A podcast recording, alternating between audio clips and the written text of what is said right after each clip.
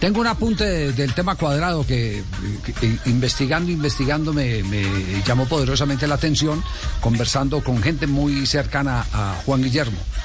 Eh, concretamente con Nelson Gallego, el, formador de Juan Guillermo Cuadrado. Eh, profesor eh, Castel, atento a esta historia. Juanjo.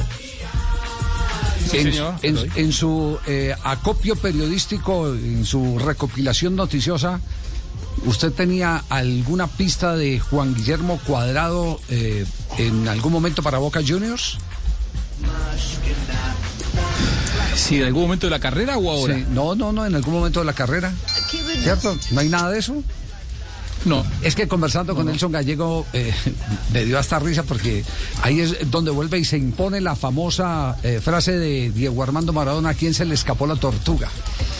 No tenía ni idea, y esto me lo contó antes de la doble fecha de eliminatoria, cuando llamé a preguntarle por algunos conceptos futbolísticos, y me dice Nelson Gallego, eh, porque yo le pregunté un poquitico más, dígame algo más de, Juan Guillermo Cuadro, y me dice, pues la más dura y que nadie y que muy pocos conocen es que yo lo llevé a Boca Junior para que se probara en Boca y me lo devolvieron de Boca.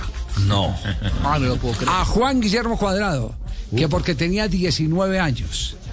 Y dejaron 40 días al compañero que llevó eh, eh, el profesor gallego, eh, Roger, ¿cómo es que se llama? El volante ese grandote que jugó en... Roger Cañas. Roger Cañas. 40 días.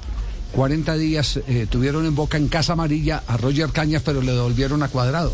Es decir, eh, eh, ni siquiera lo quisieron ver que porque tenía ya 19 años y, que con 19 años ya era imposible que pudiera triunfar. Eh, eso, eso indica que la lista de personajes en el fútbol a los que se le ha escapado la tortuga es grande. Es inmensamente grande. De eso podremos hablar en próximos programas.